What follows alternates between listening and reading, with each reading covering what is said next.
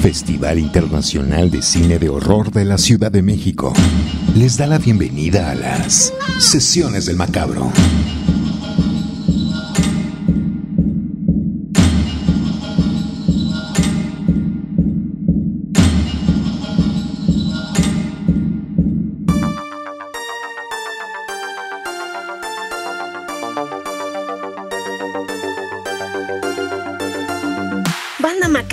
¿Cómo están?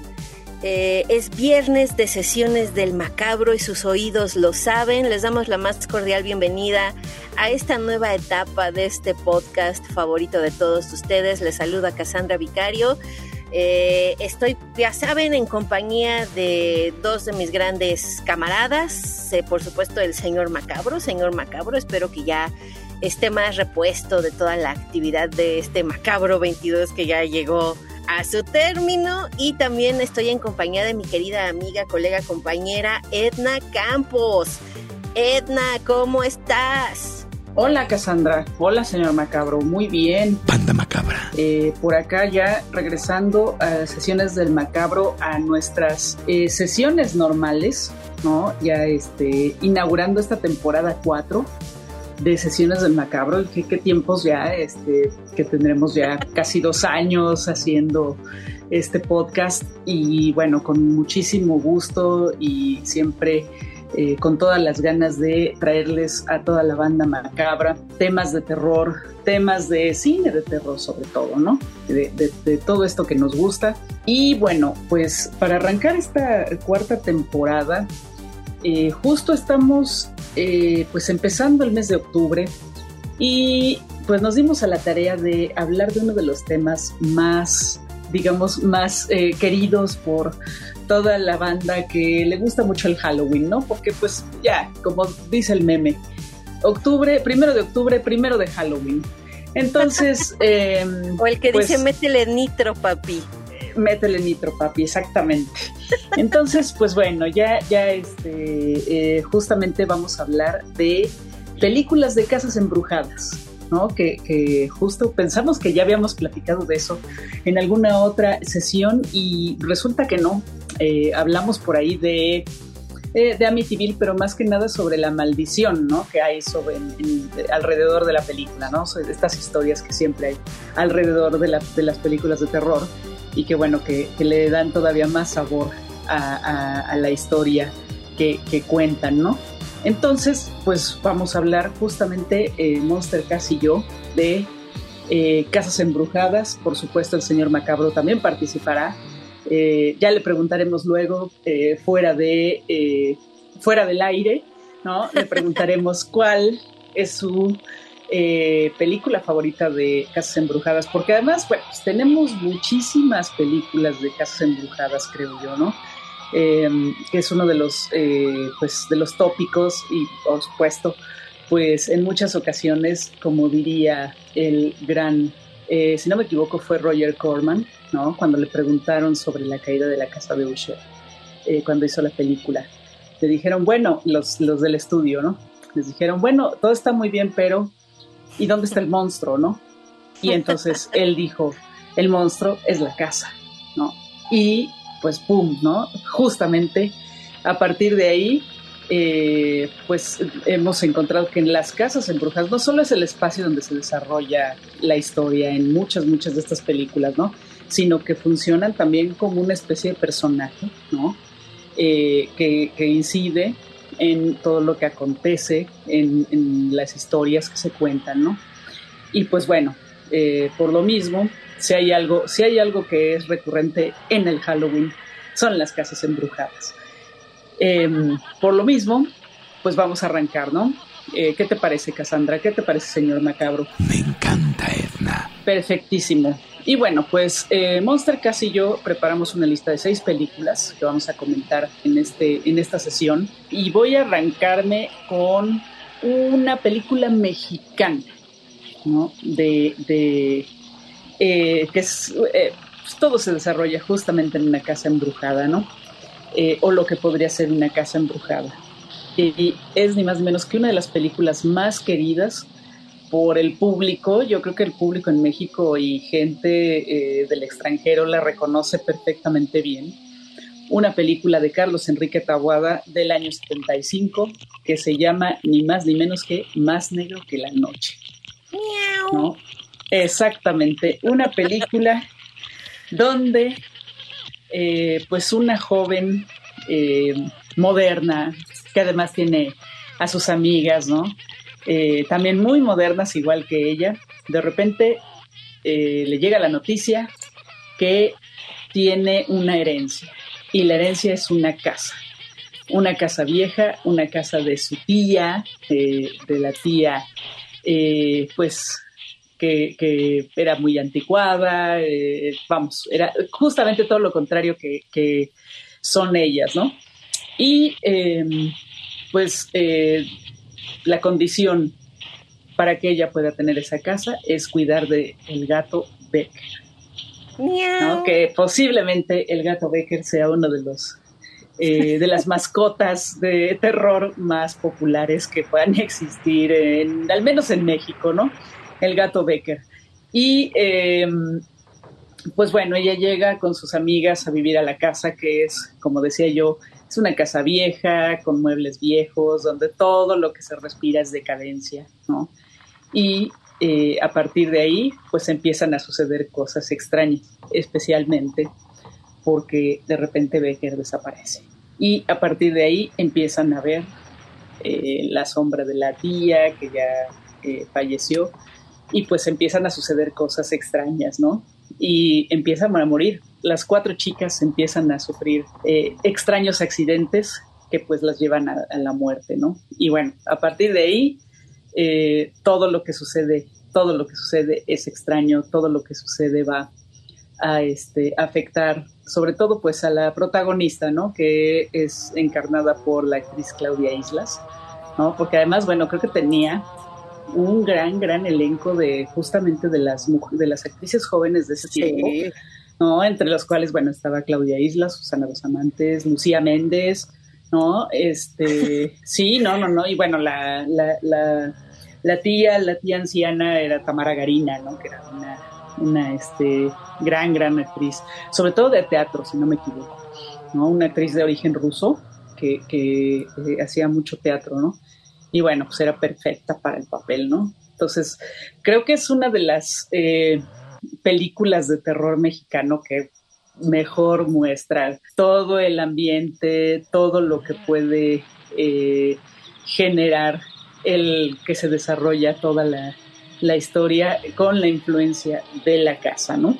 Sí, es un peliculón esa, una obra maestra de Taboada, sin duda alguna. Justamente, justamente, Cassandra. Y pues bueno, de ahí eh, partimos hacia dónde. ¿A, a, dónde nos lleva la ruta de la siguiente casa embrujada? Ándale, estamos en un barrio embrujado en la colonia Macabro y nuestra siguiente casa a visitar es la casa que tiene una escalera que es un personaje particular dentro de una casa. Estoy hablando de una cinta de 1980 que se llama The Changling o The Changeling Mm. Aquí la conocen como el intermediario del diablo o también la pueden encontrar como al final de la escalera. Es una película dirigida por Peter Medak. Aparece George C. Scott en el papel principal, él interpreta a John Russell. Y pues es una película bien interesante. John Russell es un compositor y profesor de música. Él pierde a su esposa e hija en un trágico accidente automovilístico y pues se le pues en el en este lapsus de depresión y, y, tratando de lidiar con su duelo pues abandona su casa se muda a Seattle y comienza a trabajar ahí en una casa muy antigua. Y bueno, pues poco a poco comienzan a ocurrir manifestaciones extrañas en esta nueva casa y eh, pues poco a poco va subiendo de tono, digamos, el, el nivel de susto o el portergeist, como se, se dice vulgarmente. Y bueno, pues el músico comienza finalmente a investigar qué es lo que pasó en la casa antes de que él llegara, qué historia hay, quiénes vivían ahí, etcétera. Y pues se da cuenta de algo terrible que ocurrió, que no les voy a contar porque si no la, han visto, pues creo que sí la tienen que ver.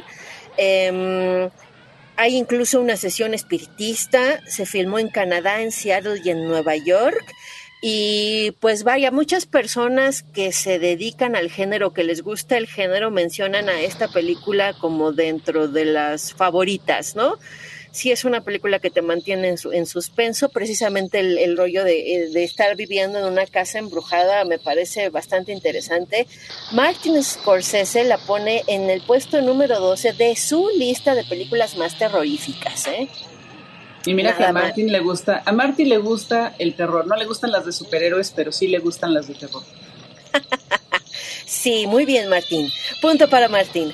Eh, Alejandra Menabar también eh, la posiciona dentro de sus favoritas, entonces, vaya, es interesante. No fue muy popular en México. No, no. Mm, de hecho, no sé por qué, la verdad. O sea, llegó viernes 13 y no llegó de Chamberlain. Este, Se me hace un poco raro, ¿no? Creo que llegó, se fue directo a video, sí llegó algún tiempo después, pero vaya, no llegó a las salas comerciales eh, se podía rentar si tenías la suerte de encontrar disponible el VHS o el beta. Eh, entonces, pues realmente en México fue una película muy poco conocida que em, quienes gustan de este género y van investigando, se van adentrando en él, pues van a, dar con que existe y por supuesto pues despierta mucho el interés de verla. a mí, yo la vi ya también ya pues muchísimos años después de su estreno hace no más de 10 años, quizá un poco menos, y la verdad es que sí, creo que es una cinta bastante recomendable. En Estados Unidos es un poco de culto porque, fíjate Edna, que en el 2001 eh, Percepto Records sacó la banda sonora de la película eh, con un tiraje de mil copias y se acabaron, pero así, rapidísimo. Y fue tal el éxito que en el 2007 lanzaron una versión de lujo, también con otras mil copias, y también se agotaron rápidamente. O sea que a la gente, a la banda macabra, le gusta mucho de Changeling, ¿no? Supuestamente, dicen por ahí, van a encontrar que esta historia de The Changeling está basada en un hecho real ocurrido a Henry Treat Rogers en su casa de Denver, Colorado, donde vivió un tiempo el escritor Russell Hunter, ¿no? Pues es, digamos, un poquito, ya saben, el clásico basado en hechos reales. Y bueno, la mansión original de Denver pues ya fue demolida y pues vaya, una gran película de casas embrujadas muy poco conocidas y por eso es que la he traído aquí a este podcast porque creo que vale la pena que la banda macabra también descubra cosas nuevas. Y esta la pueden ver totalmente gratis en Tubi, mi querida Edna. Así que no hay pretextos para no, no disfrutar hay pretexto. No hay pretexto, no hay pretexto. Justamente, este, fíjate que es algo, si hay algo complicado es verlas de tabuada en, streaming o, algo así. Eh, por ahí estuvo, digo, regresándome un poco al, al, a la película anterior que, que, justo no comentamos dónde se podía ver. La distribuidora Cinema eh, estuvo distribuyó alguna la distribuyó en DVD en algún momento, ¿no? Pero sí, en este momento es, es complicado, ¿no? Saber dónde se puede ver. Está la versión, eh, la siguiente, bueno, el remake que, dirigió Henry Bedwell en, en, 2014, que bueno, se puede ver en, en VIX, ¿no? Eh, me parece, o en, en, Amazon por ahí. Pero sí, bueno, la, la original de Tawada creo que no, no, no es, está complicado ver, ¿no? Está muy complicado. Ojalá pronto, pronto pueda estar por ahí en, streaming, en, en, alguna plataforma, porque sí es, es este, la verdad es que sí es una de esas grandes joyas, ¿no? Entonces, este, eso bueno, regresándonos un poquito a la de Tabuada, ¿no? Estás escuchando Sesiones del Macabro. Y bueno, ya eh, yéndonos a nuestra siguiente película, esta es una película japonesa que tuvo su remake en Estados Unidos. Para mí es una película verdaderamente terrorífica, ¿no? Creo que es de las más terroríficas que, he visto, que yo recuerdo, ¿no? Que sí me sacó mucho de onda, que es ni más ni menos que eh, Ju-On, conocida como La Maldición, dirigida por Takashi Shimizu, que a mí me parece que es uno de los grandes, grandes directores de, del género, no solo en Japón, sino en el mundo. ¿no? Tiene por ahí una película este, que es también de esas muy, muy este, desconocidas, que es este Marito. ¿No? Ah, es una chulada. Es una gran película, además protagonizada por otro grande, ¿no? Que este Shinya Tsukamoto, además, ¿no? Entonces, bueno, sí, creo que es, es, una de esas, eh, o sea, desde de, la época de principios de, de, este siglo, ¿no? De los eh, primeros años de, del, pues ya del 2000 para acá, este, que bueno, que se vieron grandes, grandes películas de terror con muy buenos ambientes, unas atmósferas muy, muy tensas, muy terroríficas. Y este, y bueno, pues eh, justo en entre esas, entre esas películas está Yuon, ¿no? Eh, que es una película de 2002, ¿no? Como decía yo, dirigida por Takashi Shimizu y que eh, pues justo es una gran, gran película de casa embrujada, pero en Japón. Entonces, aquí la casa no es este, pues no, no es eh, el gótico tipo como, como se puede ver, por ejemplo, incluso en Más Negro que la Noche, ¿no? Que la casa es de tipo gótico. Sin embargo, bueno, por ahí algunos críticos, justo eso es lo que aplauden mucho del cine eh, japonés, ¿no? De, de ese momento, que decían que lograron llevar los, este, los ambientes que proponían, eh, pues que en, los, las, este, en los relatos decimonónicos, ¿no? De cuando, justamente de cuando se empezaron a dar todos estos ambientes de, tipo gótico, ¿no? Y todos estos, estos cuentos que implicaban eh, mansiones o castillos embrujados o este con vampiros o con familias este malditas, ¿no? Como sería la de los Usher, ¿no? Y este y los lograron llevar justo con los elementos de la cultura japonesa, ¿no? Eh, pues aquí, bueno, sí, por supuesto, vamos a ver a la fantasma del cabello largo, ¿no? Y vamos a ver a un niño que es verdaderamente terrorífico, ¿no? El niño, yo solo recuerdo una escena en la que la protagonista, bueno, además, ¿no? Es el sonido. Claro, el sonido, ¿no? Ese, ese este sonido gutural que, que hacían y que se escuchaba por ahí cuando aparecían los fantasmas. Wow, ¿no? Era una cosa este, que ya nada más empezabas a escuchar eso y ya te empezaba a erizar la piel, ¿no? Este, y eh, bueno, recuerdo justamente que hay una escena en que se abre como un closet y aparece la cabeza del niño así de, de cabeza justamente y dices, no, no voy a poder dormir hoy. ¿No? Y bueno, pues la historia es, en realidad es bastante sencilla. Pues sí, hay, hay en esa casa se da una gran tragedia eh, familiar. Hay es un matrimonio con un hijo y pues hay, hay una situación bastante fuerte entre la pareja que pues bueno eh, termina en un asesinato. Ese asesinato este pues es, lo, se va a descubrir eh, tiempo después cuando una chica cuidadora no va este justo a cuidar a alguien a la casa no y a este y ella es pues justamente la que se encuentra con estos fantasmas eh, que, además, bueno, igual, ¿no? Eh, el resto del contexto es luminoso, este, soleado, y nada más entra a la casa y todo es eh, decadente, todo es oscuridad. Entonces ahí se genera súper, súper bien el, el, este, eh, la tensión, ¿no? La tensión que puede crear una atmósfera tan agobiante, ¿no? Como la que tiene la casa de Yuon, ¿no? que además, insisto, es la típica casa japonesa, no tiene nada que ver con, con este, con, pues con el, la típica mansión gótica, ¿no? Y bueno, em, de esta película pues se hizo The Grudge, ¿no? El remake, que además funciona muy bien, ¿no? Con, con Sarah Michelle Gellar, ¿no? E, era la protagonista, pero además la dirigió el mismo Takashi Shimizu, lo cual me parece que ahí es donde estuvo el acierto, ¿no? al llevarla, eh, al llevarla al este, pues a, Hollywood, ¿no? Este, mm, creo que logra mantener justo esos elementos este, que hacen que sea terrorífica, el sonido, el sonido gutural que emiten este, estos fantasmas, em, igual mantienen la apariencia de la mujer, ¿no? Que, que, tiene el cabello negro en la cara, este, igual muy, muy similar a como lo vemos en el aro. Esto tiene su origen en, el cómic, en, el cómic este, japonés, específicamente este cómic que se llama Tommy, ¿no? Que es donde justamente eh, toman mucho este, esta característica del personaje, ¿no? Pues creo que se mantiene bastante bien, insisto, se, eh, me parece que es uno de los remakes más eh, recomendables que puede haber, ¿no? Y bueno, un dato curioso es que la japonesa es la tercera película de Yuon, esa que vimos nosotros en, este, en el cine, es la tercera porque había dos previas que eran directo para televisión y para home video, ¿no? Exacto. Entonces, los, este, famosos video homes.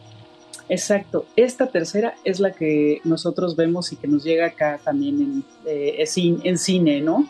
Que se pudo ver en cines. Entonces, este, mm, pues esa es, esa es una de mis, de mis favoritas, posiblemente una de mis favoritas de, de, casas embrujadas, ¿no? Y que bueno, que sale de, de este pues bueno, sí, de la típica casa embrujada eh, europea, eh, gótica, ¿no? Excelente, mi querida Edna. Sí, es una muy buena lección esta película, ¿eh? muy, muy, muy recomendable y efectivamente pueden ver la japonesa y luego ver el remake y creo que las dos las van a disfrutar. Aquí se aplica el que ambas, eh, pues sí resultan de buena calidad, ¿no? Son visibles. No es el caso de nuestra siguiente película, cuyo remake, la verdad, es la que yo no recomiendo ver. El remake, pero la original sí. Es una cinta de 1959.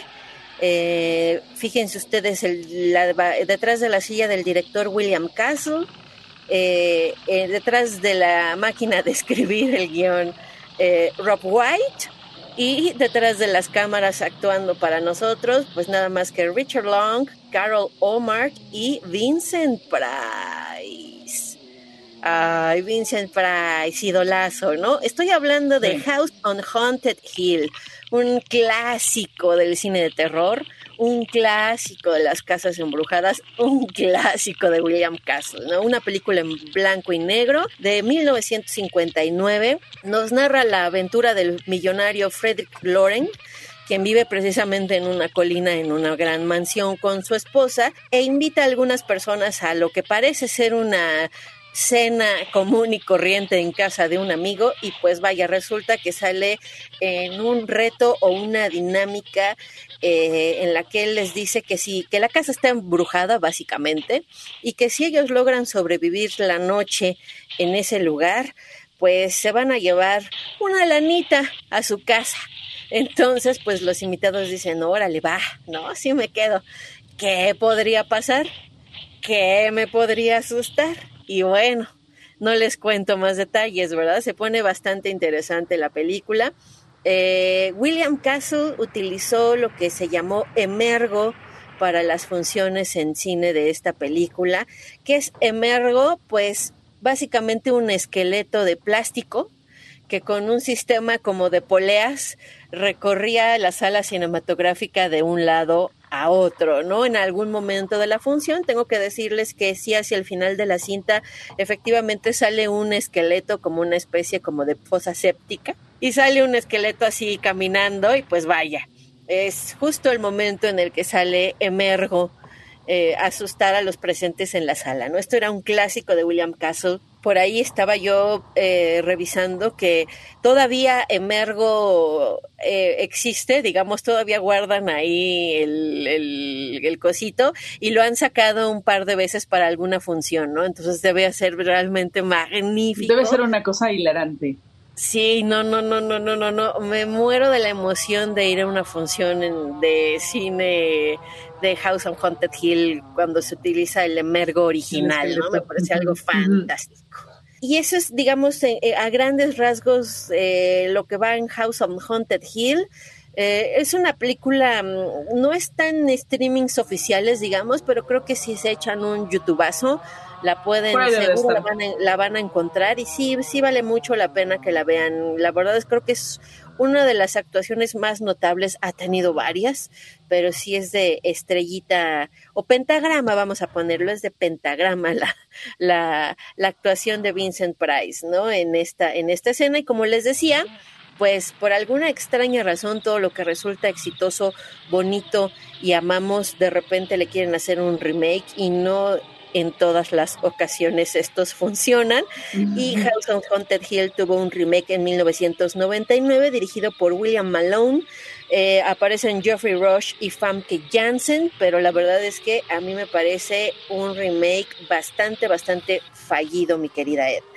Sí, estoy de acuerdo contigo. Este sí fue, sí fue muy, muy, muy fallido. A la basura. Honestamente creo que la historia ya no funciona en esta época, ¿no? O sea, creo que en, su momento estaba perfecta, pero en este momento creo que ya no. Pero bueno, en fin, ¿no? Eh, a veces creo que el, afán de modernizar, ¿no? O, volver a contar ya con un contexto actual eh, ciertas eh, películas ahí, bueno, creo que es la perdición de muchos, muchos estudios, ¿no? No de muchas personas, de muchos estudios. Pero bueno, ¿no? En fin, así, así funciona Hollywood y ni hablar, ¿no? Este, algunas, algunas veces, como sucede con, eh, La Maldición, ¿no? Que, eh, hicieron un gran remake en su momento, eh, funciona. Y en otras, pues, como esta, como esta, este, como esta película de la eh, de la casa en, en, la colina, la casa embrujada en la colina. Este, sí, es, sí, fue terrible, ¿no? Pero bueno, pues hablando de eh, colinas y cumbres, yo traigo una película de El buen Guillermo del Toro.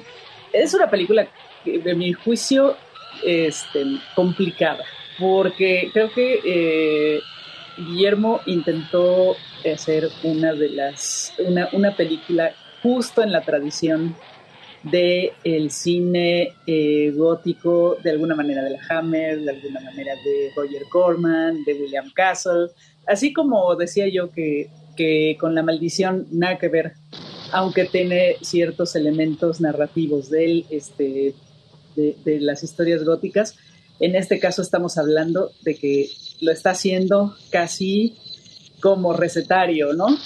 Lo tomó, lo tomó eh, Guillermo del Toro y eh, nos presentó esta película de Crimson Peak en 2015, La Cumbre Escarlata. Creo que no le fue del todo bien. Y me parecía que tenía todo para ser maravillosa. La verdad es que yo fui así con a verla con una este con mucha con muchas expectativas, ¿no?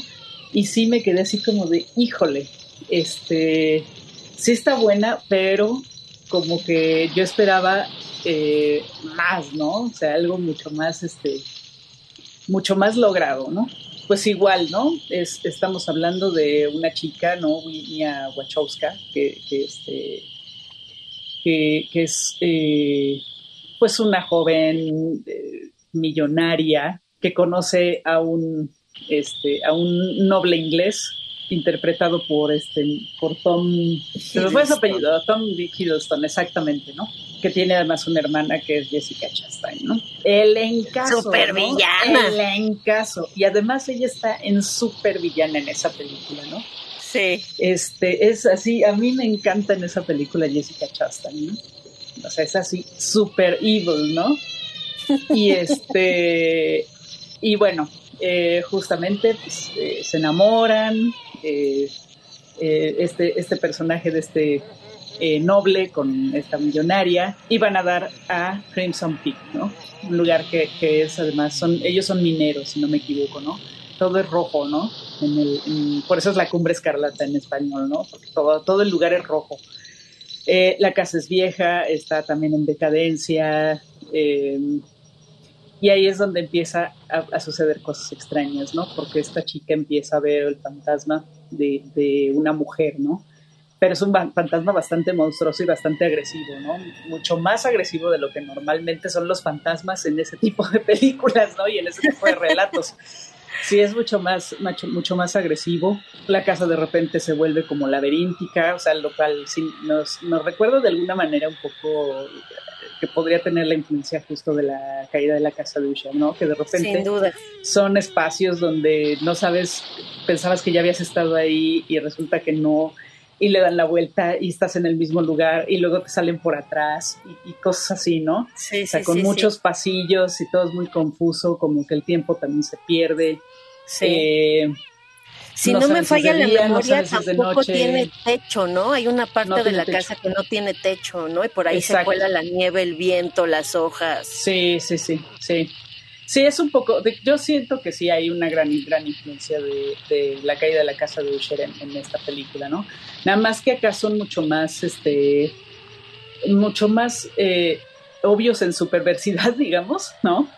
Y en todo lo que sucede allá adentro, entonces en, el tipo de relación que tienen los hermanos, ¿no? Que es netamente incestuosa, ¿no? O sea, no hay manera de, decir, no, este, no, no está pasando esto. No, es, es obvio, ¿no? Que hay una relación ahí incestuosa, que por supuesto hay una gran manipulación y que pues bueno, ellos están tratando de conseguir dineros, en realidad son unos terribles los dos, ¿no? Están tratando de conseguir este eh, la forma, de, sobre todo dinero, pues, para mantener su, su estirpe, ¿no? Para mantener su, la casa y para mantener lo que, les lo que les dio riqueza. Eh, creo que lo que está muy, muy bien, insisto, es la actuación de, de, Jessica Chastain. Ver toda su maldad vale mucho la pena, por ello vale mucho la pena la película. Se tenía que decir y se dijo. El fantasma de esta mujer que, que pues anda ahí transitando y que anda acosando a, la, a nuestra joven heroína. Es interesante y de hecho eh, después cuando salió esta película de Mamá de Andy Muschietti, que la produjo, se la produjo Guillermo del Toro, sí. Eh, tiene como el mismo diseño, ¿no? El, personaje, como que, me recuerda, cuando vi a mi mamá dije, ah caray, creo que estamos viendo como el mismo tipo de personaje, ¿no? en cuanto al, diseño, ¿no? De, del personaje, del monstruo. Y al mismo actor, porque en ambas partes. Es, ah, no, no es cierto, porque creo que en La Cumbre Escarlata es Doc Jones y en Mamá es Javier Botet. Javier Botet, exactamente, ¿no? Pero bueno, ese justamente es el mismo tipo de actor, ¿no? Que son altos, las manos largas, este, los eh, muy delgados, sí, ¿no? O sea, una cosa increíble, ¿no? los dos. Y este, y bueno, pues Doug Jones ya ha trabajado muchas veces con el Guillermo, sobre todo ahí en, Hellboy, ¿no? este, entonces, pues bueno, yo creo que de la cumbre escarlata eh, sí rescato los ambientes, rescato todo el diseño de producción, ¿no? Que es espectacular, ¿no? Y este, y creo que vale mucho la pena darle como una segunda, tercera oportunidad, ¿no? Sobre todo si te gusta este tipo de, de películas, ¿no? Si, disfruta, si disfrutabas mucho del tipo de películas de la Hammer, el tipo de películas de, de, este, de Roger Corman, o sea, creo que, creo que eh, es una película que, se puede disfrutar mucho si uno, o sea, es, creo que es un gran ejercicio de estilo, a eso voy, ¿no? Entonces, pues ahí está, ¿no? Esa es mi, mi tercera opción de, de Casa Embrujada, esta de, de nuestro buen Guillermo del Toro. Excelente, mi querida Edna. Pues nos vamos ya enfilando hacia la recta final de este recorrido macabro por casas embrujadas. Ustedes ya sabrán cuál compran, qué película ven, qué casita se meten. Eso ya es opción de la banda macabra. Nos vamos a la última parada de este podcast y es una cinta de 1977 que yo estoy casi segura de que muy pocos de ustedes conocen.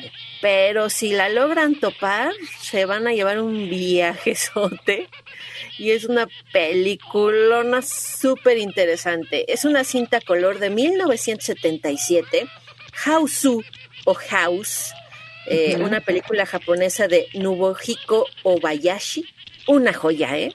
Una verdadera joya. Una joven y seis de sus compañeras de escuela eh, están muy contentas, como toda película de terror, ¿no? Empieza todo así muy rosita y muy, ¡ah! ya nos vamos de vacaciones, nos vamos a una casa nueva. Y chángotelas, ¿no? Algo pasa ahí que todo se transforma en una pesadilla. Y bueno, estas chavas se van a la casa de campo de la tía de una de ellas y pues la casa resulta estar encantada, ¿no? Obayashi cuenta que eh, él se inspiró para crear la historia de House en una experiencia que le contabas, que le contó su hija de 12 años, porque eh, su hija le decía que tenía miedo de que el espejo de su recámara se la comiera. Y entonces, pues Obayashi le pareció así súper extraño y le llamó también mucho la atención y dijo, bueno, esta me parece una buena idea para una cinta de terror.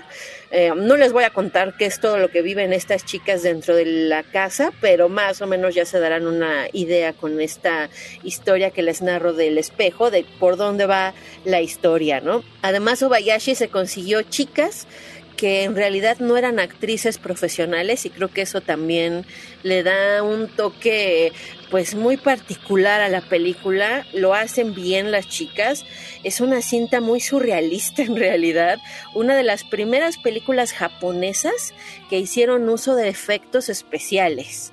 Claro, no son los efectos especiales de este hermoso siglo XXI, ¿no? En donde vemos un perro que habla y mil cosas pueden suceder aquí estamos en una primera etapa, digamos, de efectos especiales y pues Obayashi hace uso de, ello. Entonces, pues vamos a encontrar sí cosas que a lo mejor ya a estas alturas nos van a hacer reír un poquito, pero vamos, sacada de... Eh, ubicada en el contexto en el que fue creada, creo que es una cinta que vale mucho, mucho, mucho la pena que la vean. Fue un éxito en Japón, no fue muy conocida en Estados Unidos y tampoco fue conocida en muchísimas partes del mundo. Sí es tal cual una cinta, pues yo diría de culto, ¿no? De esas que son muy difíciles de, de conseguir, pero si la encuentras, pues vale mucho la pena que te hagas de una copia y, la puedas ver. Em, es surrealista, es muy viajada, tiene mucha animación, una banda sonora muy interesante y sale por supuesto un gato demoníaco que es así de ah ¿no? Ya que hablábamos de Becker en Más Negro que la Noche, pues también en House tenemos un gatito ahí que hasta le brillan los ojos acá. Ya saben, ¿no? Este rayo maldito, ¿no? Así una cosa bien padre. Y vaya, ya para que ustedes se terminen de comprar esta casa, eh, hay una edición carísima de Criterion. Eso quiere decir que la película es buena. la verdad es que las cintas que forman parte de la colección de Criterion son películas buenas, no me, no, me, no me lo podrán negar. Estoy de acuerdo, Cassandra. Y bueno, sí, sí, este, sí es, es una de estas películas que, bueno, ya también eh, podrían entrar con el estatus de culto, ¿no?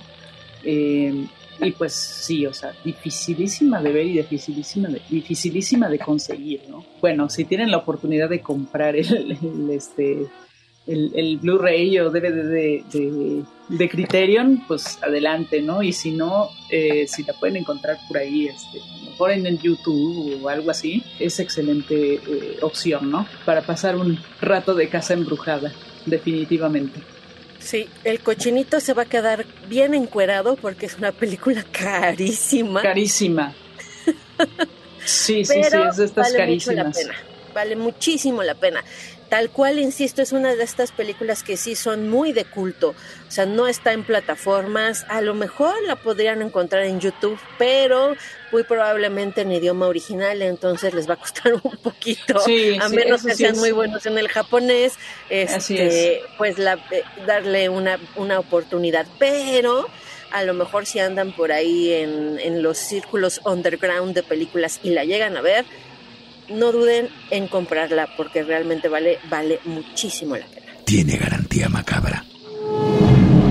Continuamos en Sesiones del Macabro.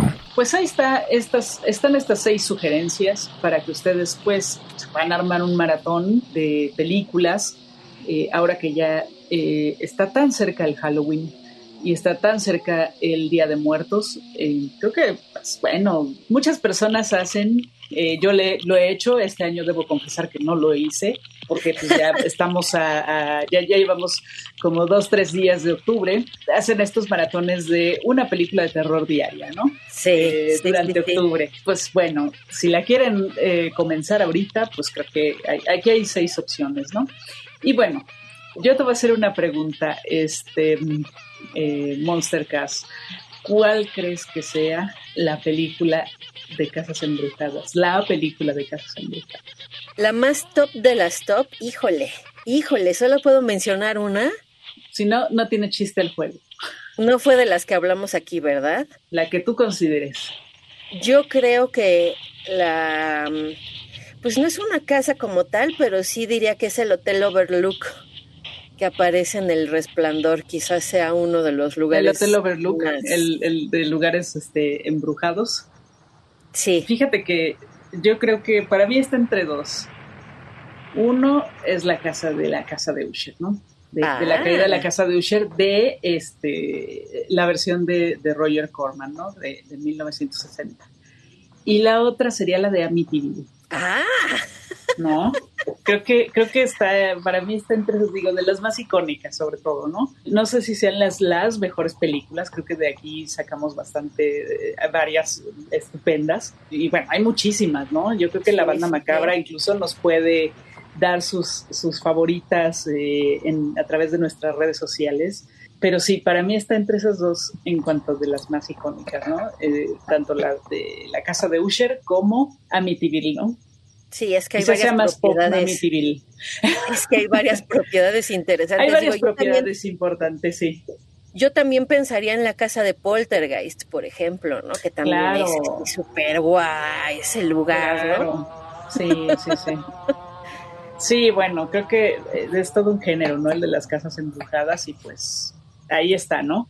Terminamos este, este podcast, Cassandra, señor Macabro, luego nos dices cuál crees que sea tu favorita. La banda Macabra que nos ponga en redes sociales, ya saben, Macabro Kitchen, Twitter, en Instagram y en Facebook. Eh, coméntenos y díganos cuál es su favorita, cuál se van a echar para estos eh, maratones previos al Halloween. Sí, cuéntenos, cuéntenos cuáles son sus favoritas y qué piensan ver.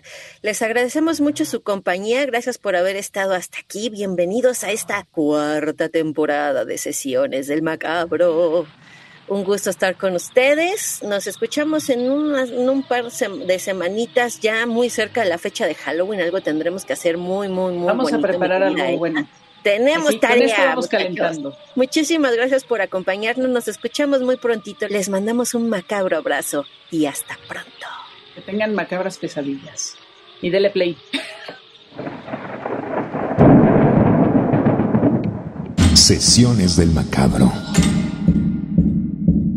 Producción. Cassandra Vicario.